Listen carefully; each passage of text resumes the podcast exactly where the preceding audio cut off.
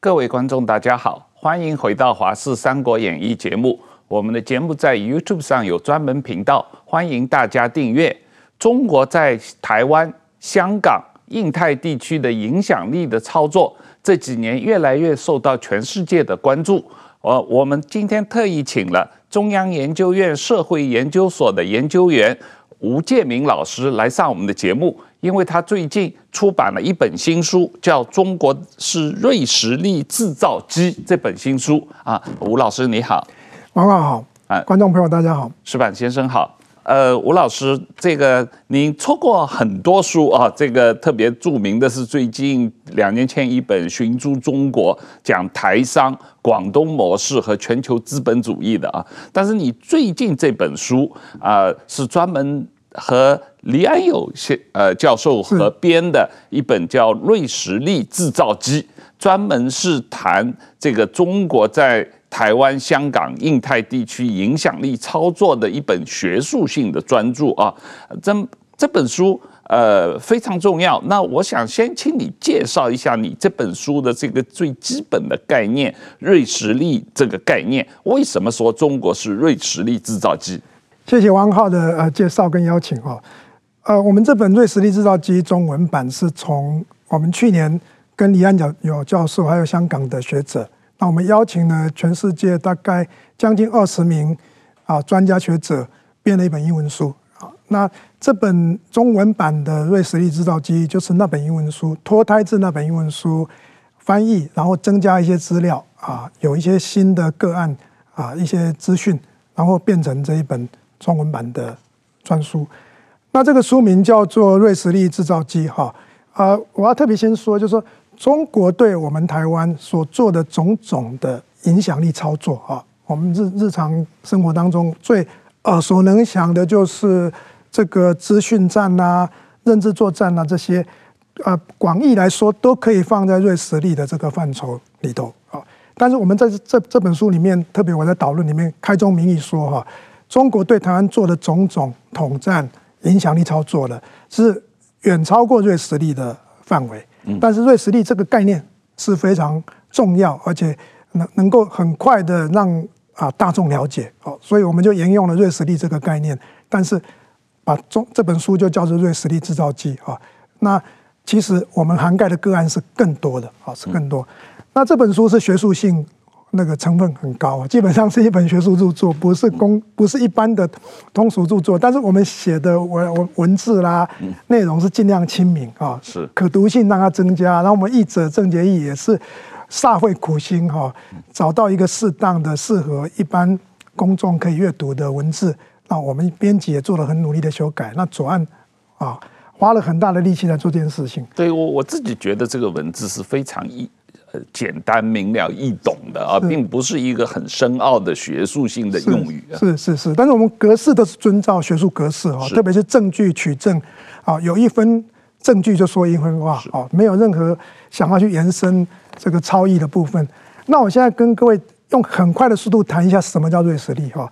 瑞实力是二零一七年年底美国的民主基金会跟斯坦福大学的一群学者发展出来的一个新的概念。那锐实力就是英文叫做 sharp power，sharp power 是对照之前美国学者很流行的一个概念叫 soft power，就是软实力啊。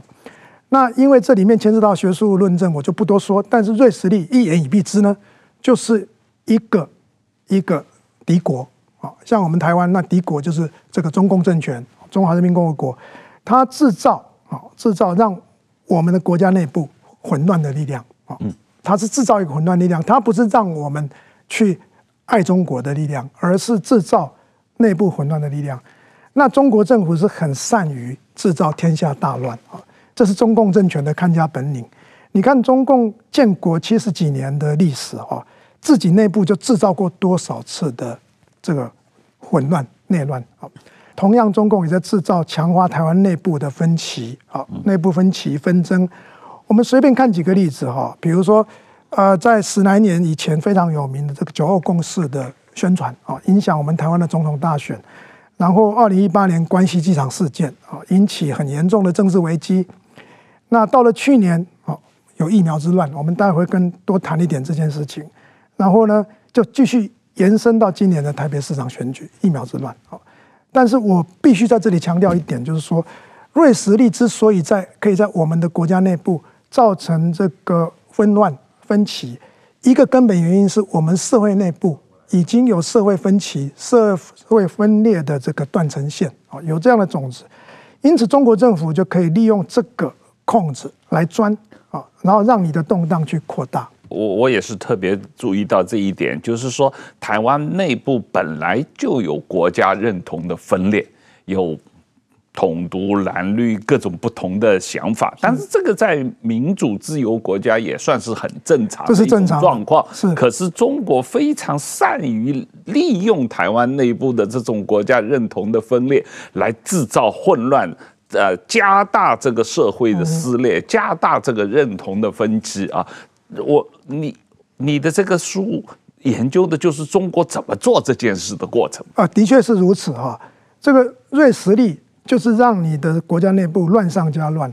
那各位不知道记记不记得这个中国的这个领导人毛泽东哈，曾经讲过一句话，叫做“天下大乱”。形势大好，哦，就是这个意思。嗯，那最近习近平又特别强调说要丢掉幻想，啊，勇于斗争。那这句话，哈，丢掉幻想，勇于斗争，不要怕斗争，勇于斗争。这句话听在台湾的耳朵，哈，就特别值得警惕。所以就是刚才讲到的这个，呃，中共特别善于挑动民主自由国家社会的一个矛盾。祝贺，用你的词叫做“恨的基业”啊，这是共产党的看家本领嘛。所以中共对台湾的认知作战，实际上要是说说台湾话，坏啊，不是不是说台湾话，是说台湾坏，说台湾坏的故事，然后质疑台湾的民主自由价值观，质疑台湾的政府的治理，质疑台湾的这个公民社会。质疑台湾的国力，质疑台湾的防疫成就，质疑台湾的国防力量，质疑各种各样的台湾的事情，这在整个社会挑起一种疑台论，向全世界说台湾不行，台湾马上随时就可以把被我们中国灭了嘛？啊，的确是这样，没错哈。这个刚刚汪浩说，呃，中共在台湾是说坏台湾的故事啊，在台湾说坏的故事，把台湾讲坏啊。那你又说是中共说台湾话哈，这个的确也是事实，就是说他会用一些尽量去贴近台湾社会的语言啊，然后造成一个认知作战的后果，来影响台湾社会。那你刚刚提到所谓的移台论哦，这个移台论的根本是什么东西呢？就是让我们人民哈，让自己对国家失去信心哦，就失去信心才会产生怀疑。所以无论发生什么事情呢，它都可以把你转化到让你产生自我怀疑的地步。那我们举个例子来说哈，比如说这这这个防疫啊，这几年的防疫，台湾台湾到底做的怎么样哈？我们不敢说台湾是世界的第一名、第二名哦。那但是台湾事实上总体的防防疫的这个成果来说，应该还是在放在前段班的。你只要把染疫的数字跟死亡的人数、死亡率哦做一下跨国比较。然后你再把超额死亡率再做跨国比较，马上就清楚了啊！所以台湾毫无疑问是前段班啊。但是，但是一旦我们的社会陷入这个疑台论呢，你要怎么说哈？台湾都是做的不好，台湾都做的不好，然后都可以去嫌你啊！你你有疫苗，可是你疫苗买的不对啊？那你疫苗这个有的疫苗它还要其他品牌的疫苗啊，所以你就无法去跟这样的怀疑论进行有意义的辩论啊。那这会开始出现很大的问题。石板先生，你你对于这个台湾对于防疫的这个争论啊，或者是挡疫苗，这两天郭台铭又提出来对台湾政府指控台湾政府挡疫苗啊。去去年七六月份，郭台铭这个。首次提出他要捐赠疫苗的时候，有相当长的一段时间，他在脸书上发了很多文章，这个说。台湾政府跟他合作得很好，这个大家政府跟民间一起合作，经过各种各样的努力，这个想办法把 BNT 疫苗进口进来。他也说，这个疫苗不是一件容易的事情，并不是说是是在全世界都是一种稀缺物资，所以要来的话，民间政府一起合作啊。当时他认为台湾政府是很帮忙、很很支持、很很很友好的、顺利的合作，而且他还感谢中国政府不阻挡疫苗来台湾啊。过了一年半，他突然之间说，当时都是台湾政府在阻挡疫苗，这个。这个怎么会造成这种状况？这就基本上就是说一个玩弄概念的一一种方式了。就是说，怎么说？中国最擅长分化社会嘛。其实我觉得，就是全世界的疫苗，比如说像我父母在在日本也打疫苗，就是。打完他们都不知道打的哪个牌子嘛，疫苗又不是买包包，对不对？他就是只要能治病就就可以了嘛，而且根本没有的选择嘛。嗯，那台湾人把打疫苗变成买包包一样嘛，对不对？我我打这个，而且每个人都对这各种疫苗的这个特点还如数家珍，而且看你打什么疫苗就知道你的政治倾向嘛。所以说，我觉得这是一个一个很可笑的地方嘛。然后，但是在这这种过程之中呢。现在呢，就是一直攻击台湾防疫不力。明明台湾的防疫是非常好的，但是说从几年前就是一开始是口罩危机，后来疫苗危机、快筛危机，创造一个又一个的危机，一直在逼着政府去做一些，就是等于说，我比如说我最了解日本，日本也是一样啊，疫口罩危机也非常严重啊，这个疫苗危机也有，这个在这种，但是日本从来没变成政治问题啊，就是大家都知道嘛，嗯。这个小孩子知道父母家里没钱，你就不可能买好的汽车，你不可能住大房子嘛。大家要一起努力嘛。这个时候你在那里就是像巨婴一样不停的在在吵闹的话，我觉得这种方式根本不是建设性的，但是说对社会的杀伤力是是是是很有的。所以说，我觉得现在就是特别是比如说，我现在对于高端疫苗也也是嘛，就是他说什么谋财害命嘛，他说什么政府炒股嘛，但是没有任何的根据嘛。然后就是说，让你拿出证据嘛，让你说明嘛，你说明不通。这种这种在日本的国国会论证叫恶魔的证明嘛，就是今天我突然指责你吸毒，然后我让你证明你没吸过毒，你没办法证明嘛。我要证明我要说你吸毒的话，我要拿出举举证的，我是举证方，我一定拿出你某年某月某日什么有照片有图片有证言，你你才你才回答嘛。但是我说你一定吸毒了，你你证明你没吸吸过毒，你你怎么说我都不相信嘛。所所以说，在这种就是陷入这种怪圈，在在攻击政府，我觉得很多的，特别是这种假消息，呃，或者是断章取义的消息啊。比如说有一段时间说这段时间，嗯，哪年的什么六月一日至十五日，台湾的这个。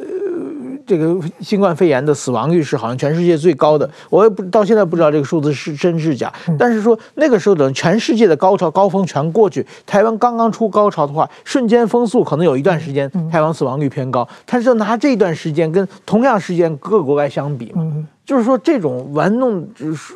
这个游戏的方式其实是有有各种各样的，就我觉得这个应该在台湾在野党没有这么高的能力，应该是对岸放出农场放出的各种各样的消息，这种社消息就让台湾的社会完全撕裂。我觉得台湾虽然民是民主社会啊，但跟日本有一个非常大的不同的话，台湾的执政党在野党基本是没有对话的。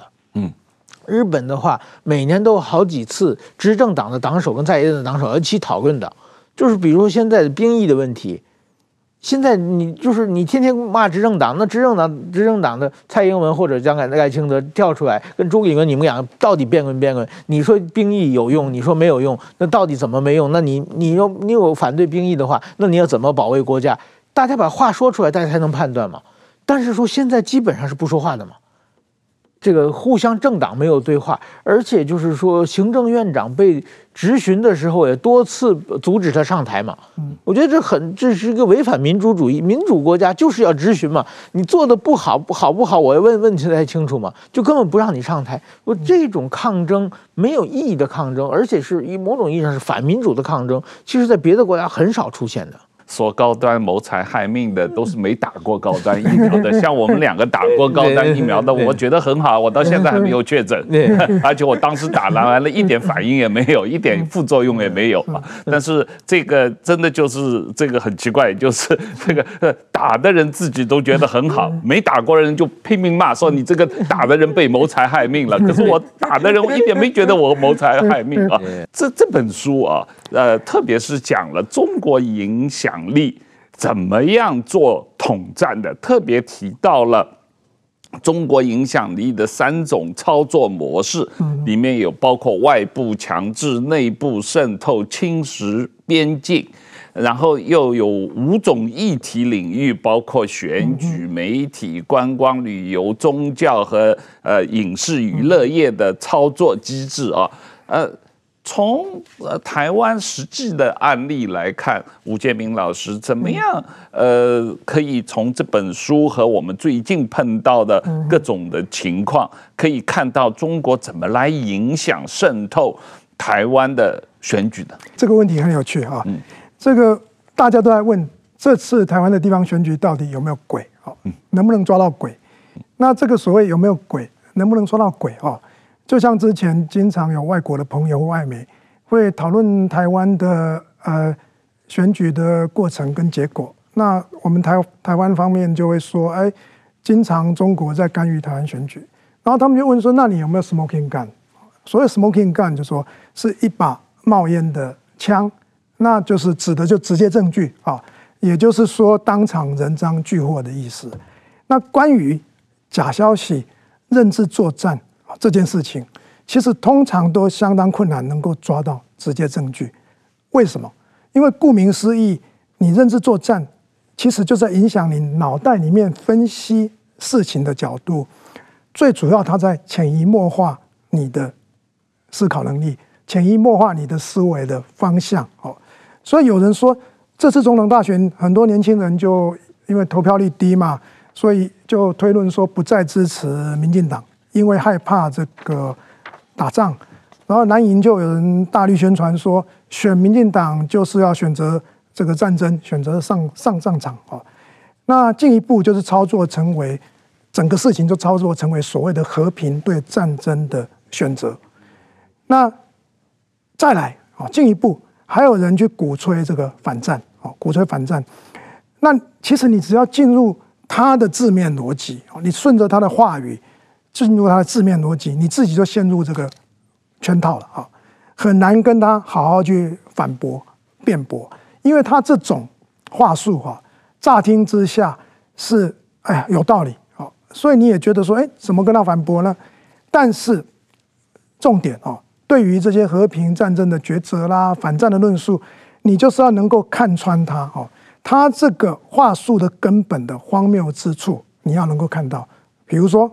他跟你说台湾不要战争，要反战，那你要能够去反问他说，是谁在台海挑起战争？哦，是谁在威胁谁？是台湾呢，还是中共政权？先要把这个根本问题搞清楚。对，啊，那问题就在这里。那台湾根本不是挑起战争的一方，台湾没有对中国没有威胁性，那我们台湾是要反什么战？啊，台湾是被军事威胁，被中共可能军事侵略的一方。台湾中国才是侵略方，所以你要讲反战，你就去跟北京讲啊，你就要去跟中国人民去去讲这个观念，要要他们反战才对。那像这一次中共这个围台军演，就是要恐吓台湾人民，恐吓台湾人民，挑起你的内心的恐惧。那刚刚讲的这些人不去跟中国人民说反战，反而来跟台湾人民说反战。那台湾应该讲反侵略，对，反侵略。所以你觉得这些人是头脑坏掉，还是很故意啊？这是可以好好思考的。那我们从政治修辞的角度来看所谓的反战论述啊，来看所谓的反战论述，看和平或战争选择，其实这些说法就是非常巧妙的在唤起一般人的焦虑跟恐慌。那结果就是附和了中共政权对台湾的军事威胁。那让你不要做国防改革，不要修改这个兵役制度，那让你去影响年轻人的想法。好了，那你说这样的舆论操作对地方选举到底有没有影响？这个判断，我想就要请观众朋友好好去思考了。这个吴老师，我我看到你书里面也特别写到哦，在台湾这种认同分裂的国家，国家条件的巩固。和民主化进程必须同步进行，否则在中国的压力下，随时可能爆发政治危机，让社会信心崩盘啊！可是台湾要如何辨识、预防中共不断利用这种社会的裂痕啊，利用民主自由来打击民主自由，来执行它的影响力操作呢？哎，这个问题是一个是一个麻烦难题了。嗯，我们知道国家认同分歧几乎可以说是我们台湾的宿命。嗯，那这个宿命呢，在威权统治年代，它的根本原因是因为外来政权造成的。那我们台湾民主化已经三十年了嘛，这个民主化之后呢，除了这个大中国思想的遗绪啊，最重要的影响就是中国因素啊。那台湾民主化之后，我们按照学理来说啊。应该是更有机会来巩固我们台湾的国家条件啊。那事实上也是这样啊，事实上也是这样。我们看到民主化之后，这个台湾认同变成民意的主流。那这个民意发展到现在也差不多到顶啊。呃，台湾人认同就是根据这个政大已经调查了几十年，有有系统性的长期趋势来看呢，台湾人认同就是六成啊，或者六成多一点啊。是具有稳定性，而且是缓慢的一个节奏性的上上下下，长期长期趋势是缓升的趋势。那这个六成六成多一点是台湾认同，那中国认同是很惨，当然就是，哎，不到百分之三啊，不到百分之三。但是问题是说啊，还有三成到三成多的这个国民哦，是双重认同，也就是说，认为中国人就是台湾人啊啊，两种认同都都有。那双重认同呢？哎。你可以说是一种中间认同，好，但是呢，我们从一个分析的角度，我会想更认为它其实是一种中国认同的避风港，哦，是有这样的功能。那你你来看台湾人对所谓的这个统一独立的选择啊，那其实选项如果第一个问题是这样问哈，都是维持现状最大块啊，占超过半数。那换言之呢，其实你把这两个题目一比。一一对照就知道，说有一大部分的人哦，虽然是怀抱着台湾人认同，他其实也是选择维持现状，选择维持现状。这里就让中共有操作的空间，在台湾操作这些认同的认知跟假讯息的操作。那就像刚刚主持人说的哈，一个国家内部有分歧认同，其实是正常的情况哦。大绝大部分国家都有，美国这一方面很有严重哦，但是美国没有没有主权的危机啊，这跟台湾很不一样。那因为我们台湾有这样的特殊的地方，那他的国家认同就高度受到中国因素的干扰。那这里我想要强调一点哦，就是我们知道这个这个执政的民进党政府哈，他是主张台湾认同的政党，所以呢，民进党有责任要带领社会保卫台湾的民主跟主权。这一点是非常重要。那民进党执政者哈，千万不要搞错了台湾民意的大趋势哦。短期的趋势来看，会牵涉到选举的结果啊，互动啊，那政党当然会担忧啊，这个是必然的，因为政党就是要赢得选举，这个是无可厚非。但是呢，对于我们台湾长期的发展来看，我们要看的是认同民意态度的长期的发展趋势。所以我这里就是给大家来看两张图啊。我们先看这一张图，这张图是什么呢？这问卷的问题哈，这是我们中研院社会所的这个中国效应小组的啊长期的研究哈，长达十年哦。这个这个题目就是问说，对于两岸交流的协商呢，有人认为说台湾的这个经济利益是比较重要，那有人认为说我们台湾的国家主权重要。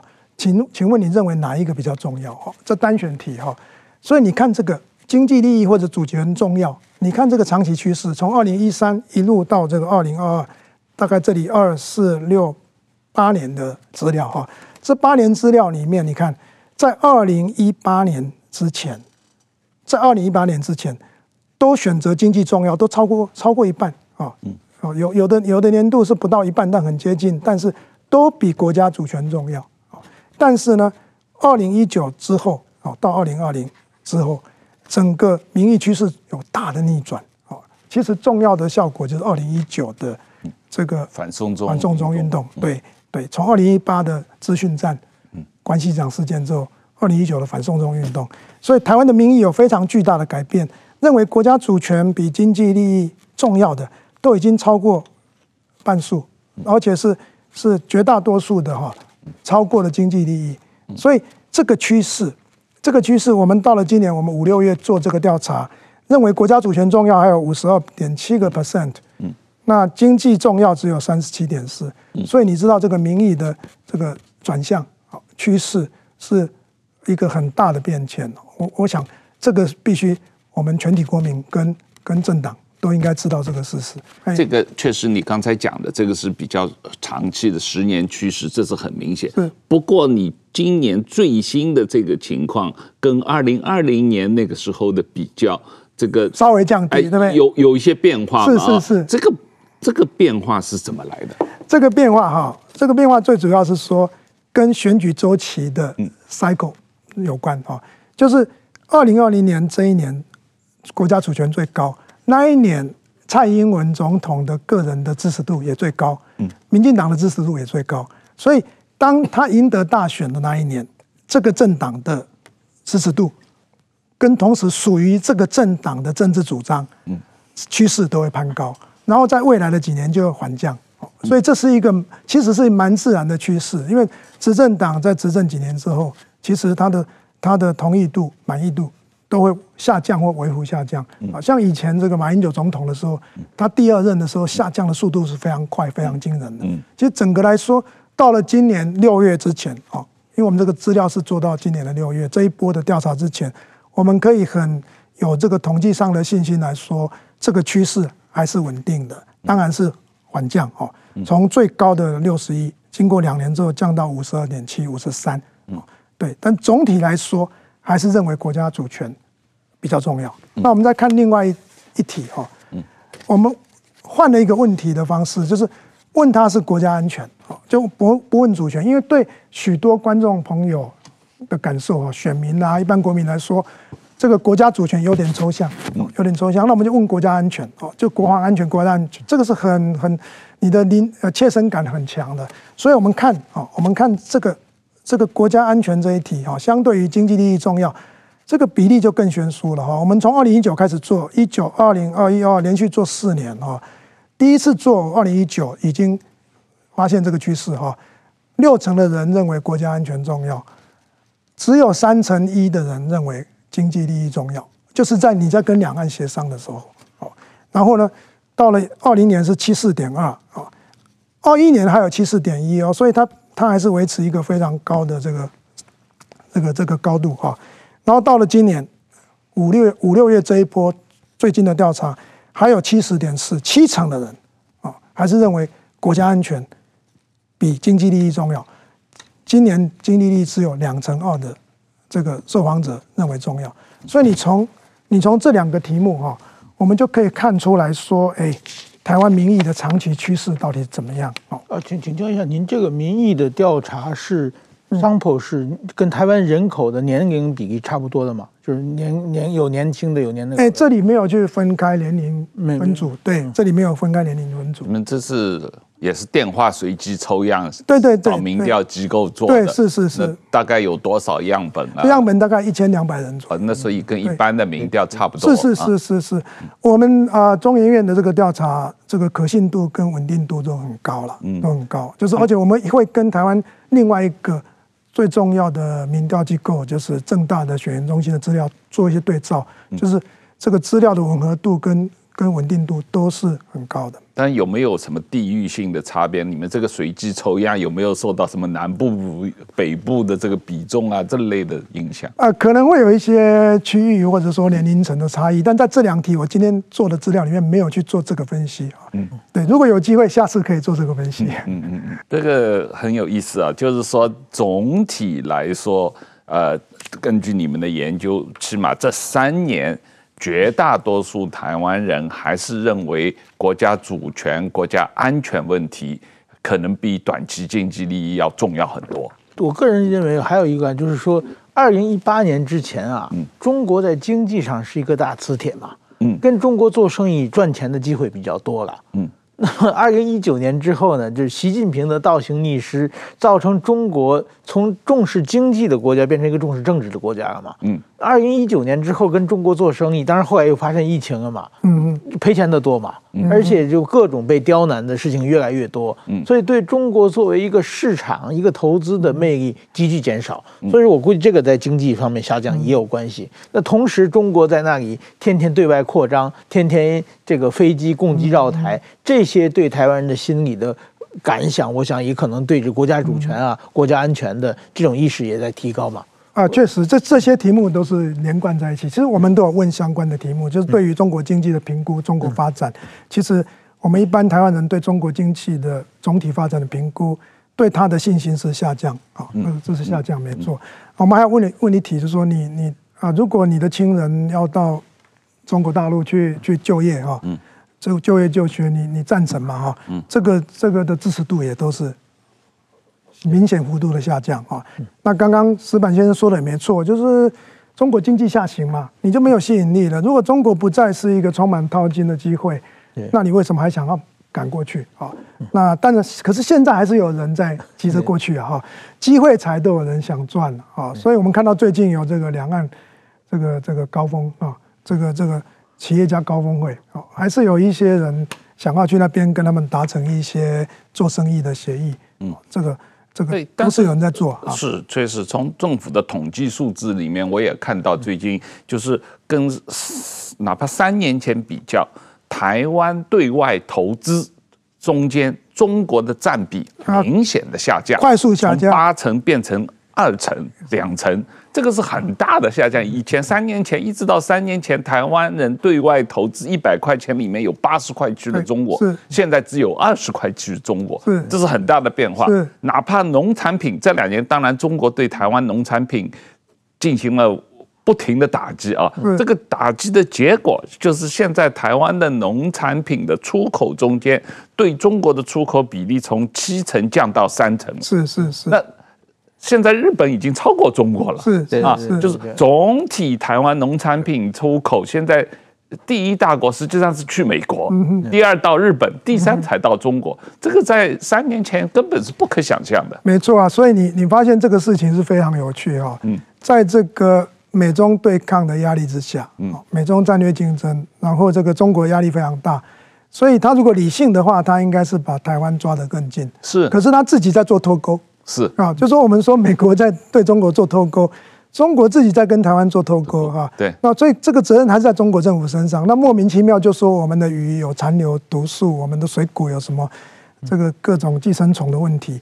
所以你这样的话，其实一般老百姓在心里其实是看得清楚的，哦，是看得清楚的，就是到底谁在挑起这些矛盾跟冲突。所以我就觉得这很奇怪，这个完全跟。我们正常的中国的统战思维，这个套路是反的，反的，反的。你你就像你讲，本来中国对台湾经济是一个大的磁铁，要把台湾吸过去。现在他好像逆反，他拼命把台湾往外推啊！不，这个就是习近平的吃饭砸锅理论嘛。过过去就是买台湾嘛，嗯，只要你不台独，哪怕你在台湾你是一个深绿的，只要你来来中国投资，你嘴上不说台独，我就欢迎你嘛。但是说最近。就属于也可能中国认为看国民党这么多年不争气啊，没做什么事嘛，所以习近平就说嘛，你吃我的饭砸我的锅就不行嘛。所以说你吃完饭以后你必须要感谢我嘛。所以说他觉得台湾特别是可能南部那些这个水果啊鱼鱼这个养鱼的业者可能是到时候投票还投给民进党，所以说你不能砸我的锅嘛。所以就该开始对他们表示制裁，但是我觉得这个是一个小孩子的想法了。你这样的话会让大家心里都觉得，明明是就对中国投资的风险看不到的风险越来越高嘛。我觉得这个会对中国经济伤害很大，而对中国的信用伤害更大。就是你按政治逻辑来处理商业问题的话，这个以后大家都不敢跟你做生意了。对的，但是不光是这样，实际上台湾很多艺人。也有类似的情况，就是这些艺人，你看啊，这个今年就有这种情况，这个呃，中国国庆节，台湾的艺人都写庆祝中国国庆节的这个呃脸书发言啊，台湾的国庆节，台湾艺人都不出声啊，呃，可是最近这三年，台湾艺人去中国挣钱的机会越来越少，越来越困难啊，连黄安。都确诊的很严重啊，高烧都找不到药，也没办法治治病啊，所以这这种实际情况，时间久了，我想这些艺人可能也得回头吧。嗯，没钱赚了就回来嘛。我觉得是商人无祖国，但是你得让他挣钱嘛。对，是，而且形势比人强啊。是这个形势如果清晰之后，他就不得不转向了。呃，你这书里面也提到，最近也有这个呃，二零二二年的自由之家的最新报告指出，台湾是遭受中国最密集的媒体影响力的操作。但是抵抗力也最强。实际上，台湾的公民社会如果如何能够有效的抵抗中国这种媒体操作呢？这个疫苗之乱哈，第一次爆发在台湾，主要是去年五到七月嘛哈，当时疫情扩大，然后这个民情跟着起伏焦虑哈，我身边看到的朋友都都有人是非常担忧啊情况，因为这个疫苗。当时疫苗还没进来哦，我们自己发展的国产疫苗还没成熟。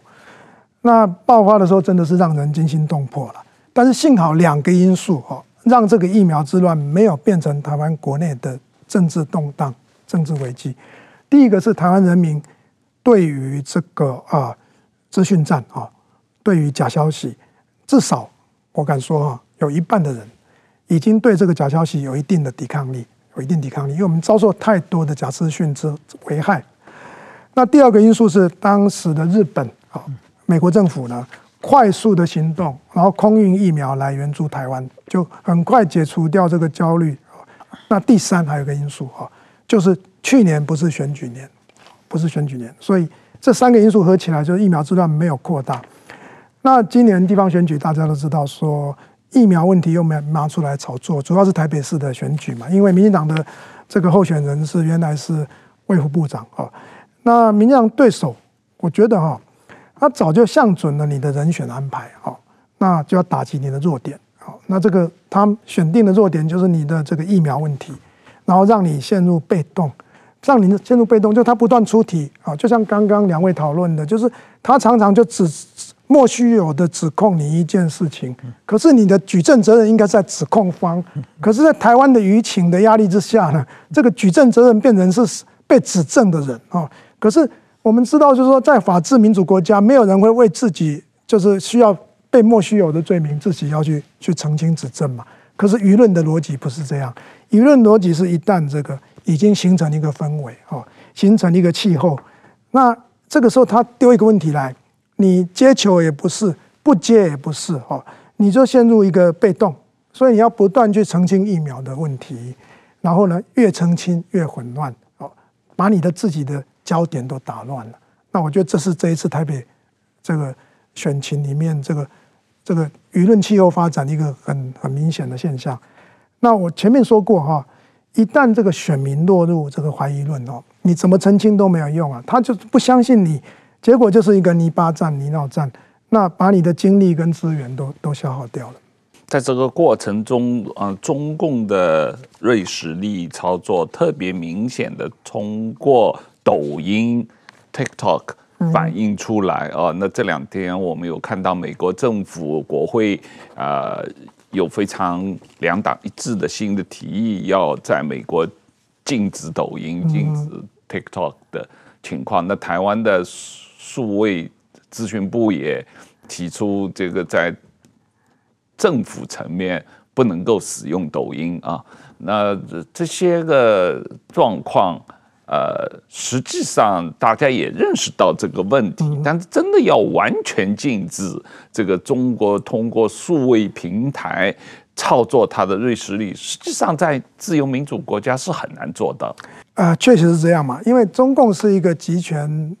政政权集权政党，所以它内部是封闭的。然后你在中国，大概中国人口将近十四亿嘛，可是根据一些统计资料或者内部这个泄露出来消息，中国大概有一亿人是翻墙去获得国外资讯。所以虽然有一亿人，但是这个比例还是相对小，所以它是一个封闭资讯。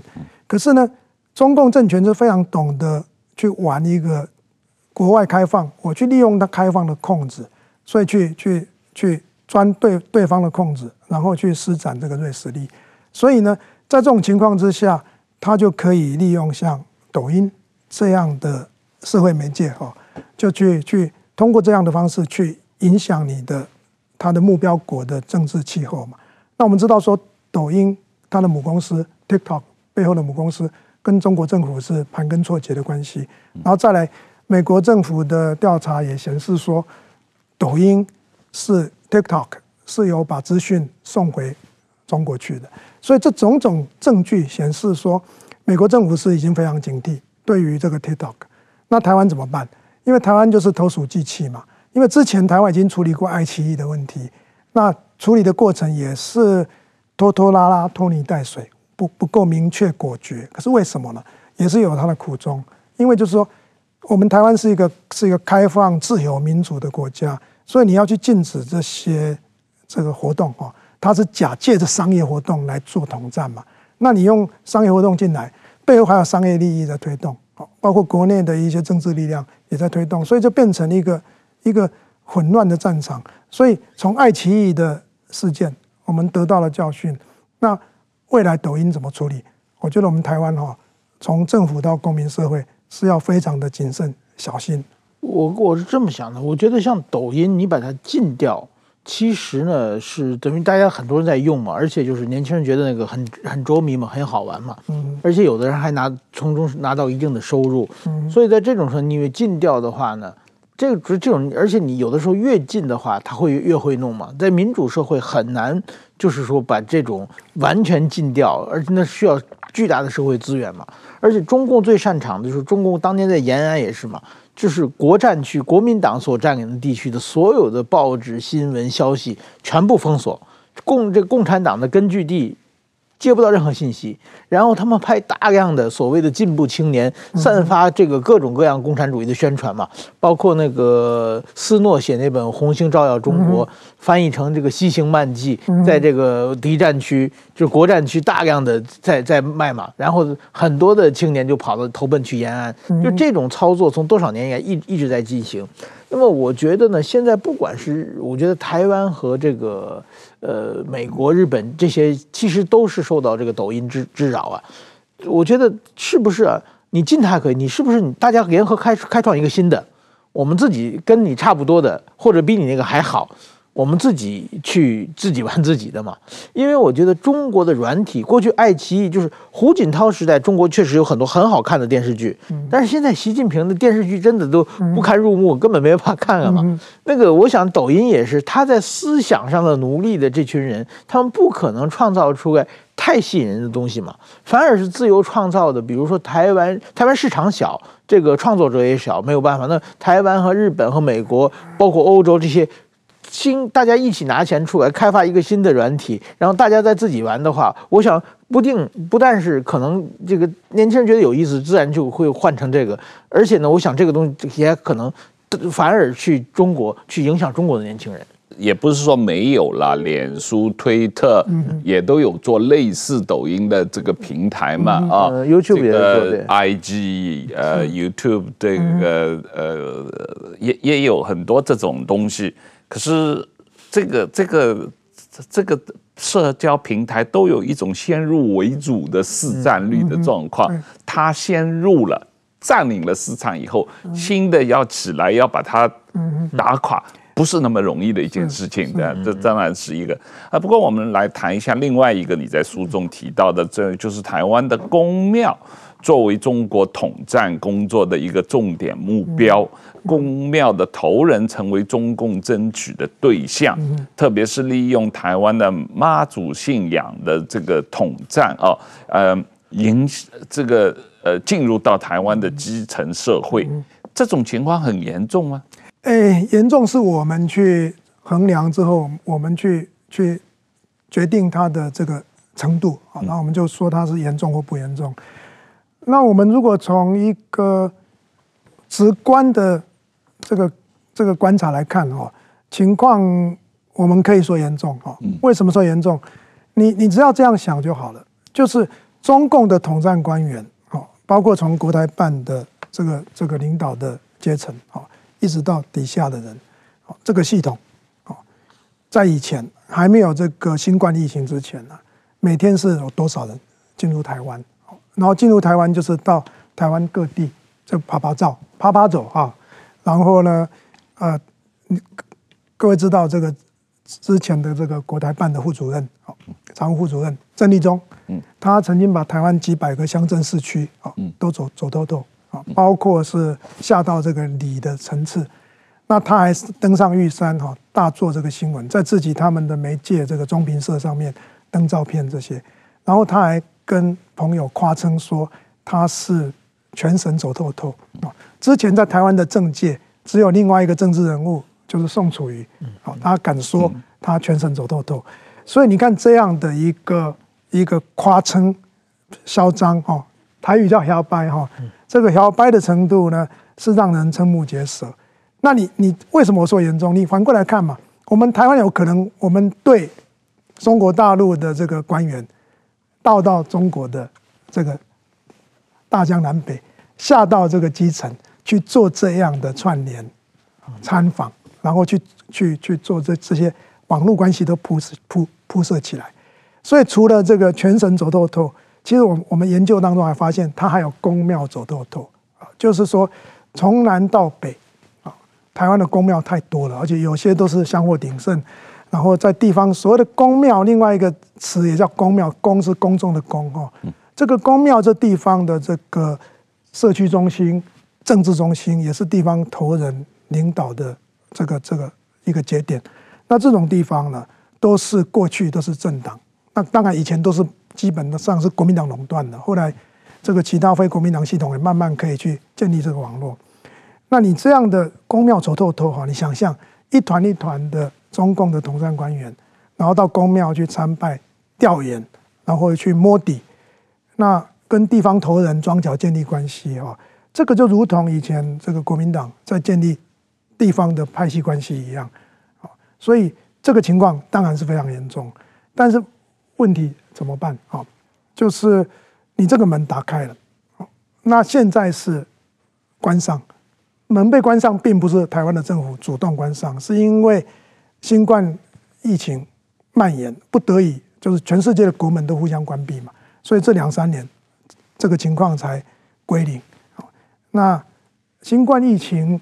解封之后，台湾面对这样的统战攻势，要怎么办？我其实我觉得，我们应该呼吁政府哈，要好好思考这个问题。对于这样的统战团要来，你要不要让他进来？那事实上，一些具有中共党政军背景身份的中共人员要进入台湾，都是需要需要政府的联审嘛，所以都有联审机制。所以你就其实你就这里是可以把关的，并不是完全没有这个发挥作用的余地。那我看过一本书哈，就是亚历塞维奇，他是那个白俄罗斯的知名作家，他得过诺贝尔奖。他一本书叫《二手时代》，里面有引用一句话，我深深有感受。这句话很简单，他说：“不要打开关不上的门。”那这一次门可以关，不是主动关的，是因为发生了一个一个那个疫情的天灾。所以这个好好思考这个问题。后疫情时代。啊，台湾政府怎么样能够守住台湾的自由民主跟事实主权这条底线？怎么样能够抵抗中国的锐实力制造机的影响？啊，这个问题，呃，恐怕是我们这个无论是政府和民间和公民社会都要啊思考和采取行动的。那呃，时间关系，吴老师，嗯。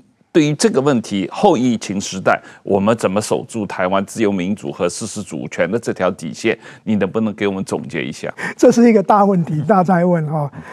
我觉得我们是，我们对于我们台湾哈，非常辛苦的，经过百年追求，我们有民主了，嗯，我们经济繁荣了，然后社会是相对安定啊。那但是过去的百年，世界是动荡纷乱非常多，当然它也有很多受苦的历史事件啊。那所以，对我们现在台湾的这个自由民主跟主权这个底线来说啊，我觉得这是我们大部分台湾人都会选择的，这是这是共识，几乎是共识，没有没有人至少口头上他不会反对这个啊。那除了这个民主、国家主权、安全、国国家安全之外，另外一个一般人民他最希望能够维持的就是繁荣的经济生活、物质生活，这当然也是我们台湾人民的选择。那目前最需要做是什么事情？我觉得整个在台湾的这个政治共同体上面，就是抗中跟抗共这两条路线必须合作，啊，抗中和抗共。那你看一些人哈，他口头上说要民主，可事实上他不抗共啊。那在目前的这个海峡局势当中，你说你要民主，你说你要国家安全，你要主权，可是你不去抗共，不去对抗中中共，随时要想要并吞台湾，想要渗透影响台湾政治，有一天他要直接统治台湾，就像今天对香港一样，你不抗共，那这种只是话术，我们要很清楚看出这是话术。那我觉得在这里就是执政的民进党要负很大的责任去扛起来。要保卫台湾的民主跟国家主权，不能忘记这件事情。你放掉了民主跟主权这两根柱子，你就跟国民党区别在哪里？哦，因为台湾过去百年追求，我们要的就是这两件事情，是不是？然后呢，在民主跟主权基础上，你要让人民的经济利益做到最大，这也这也是不能放掉的。所以你要去拟定政策，要说服选民，这当中有一些。取舍，然后你要怎么解题，这都需要提出很清楚的政治路线图出来。好，那最后我要说，就抗共保台，好，或者说抗中保台，这平常就要做的功课，不是说到了选前、到了选举年才出来喊啊。我相信，在未来这一年哈，中国政府已经学聪明了，他会想尽办法让你喊不出亡国感。或者说你喊出来也发挥不了作用，那这些问题台湾都必须未雨绸缪。那我个人是担心说，如果过去这个二零一九年的、二零一零年的这个台湾的大选年的时候，亡国感曾经发挥作用嘛？那你不能因为有那个经验，你就有一种就是 compression 的心态，认为说我只要再喊一喊亡国感啊就可以解决事情。其实不是这样，我担心看到的是亡国感的贬值。啊如果亡国感这样的大众感受、大众情感，它有贬值的现象，那你就喊不动了。然后再来就是搭便车的难题嘛，每个人都要安全，每个人都要繁荣。那当安全，那谁来提供国家安全？谁来提供国防安全？谁来保护国家啊？所以执政者在这里，我还我再强调一遍，执政者必须以身作则，然后扮演起这个沟通、扮演起领导跟付出的角色。这个今天非常感谢吴老师花时间来跟我们讲解你这本《瑞士力制造机》的新书啊，也预祝这个新书大卖。那我们这个呃，今天时间就到这里啊，谢谢大家，谢谢吴老师，谢谢石板先生，谢谢大家。好，谢谢两位主持人，谢谢观众。谢谢。